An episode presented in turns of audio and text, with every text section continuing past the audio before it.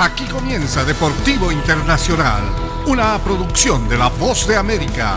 Les informa Henry Llanos. El presidente Joe Biden destacó el lunes que los Bravos de Atlanta siempre serán recordados como los sorprendentes campeones de octubre por su improbable marcha al campeonato de la Serie Mundial de 2021 al recibir al equipo de béisbol en la Casa Blanca para celebrar el título.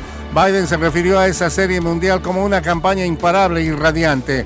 Los Bravos finalmente pudieron cumplir con la visita de campeones a la Casa Blanca cuando apenas queda una semana en la temporada regular de 2022 y el inicio de los playoffs. Atlanta amaneció el lunes con dos victorias detrás del primer lugar de la división este de la Liga Nacional.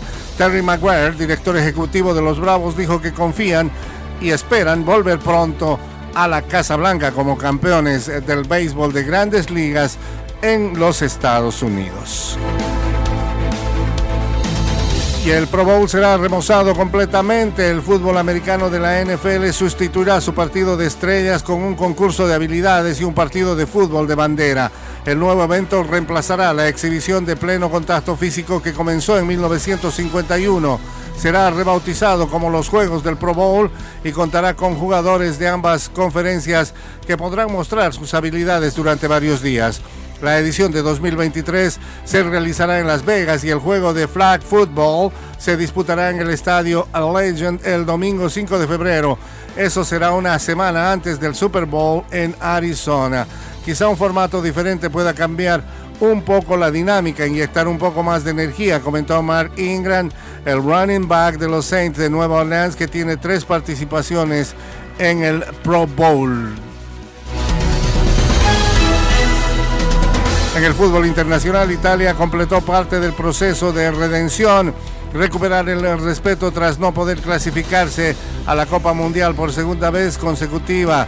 Los Azzurri avanzaron a la fase final de la Liga de Naciones eh, al año próximo al vencer el lunes por 2 a 0 a Hungría gracias a los goles de Giacomo Raspadori y Federico Di Marco.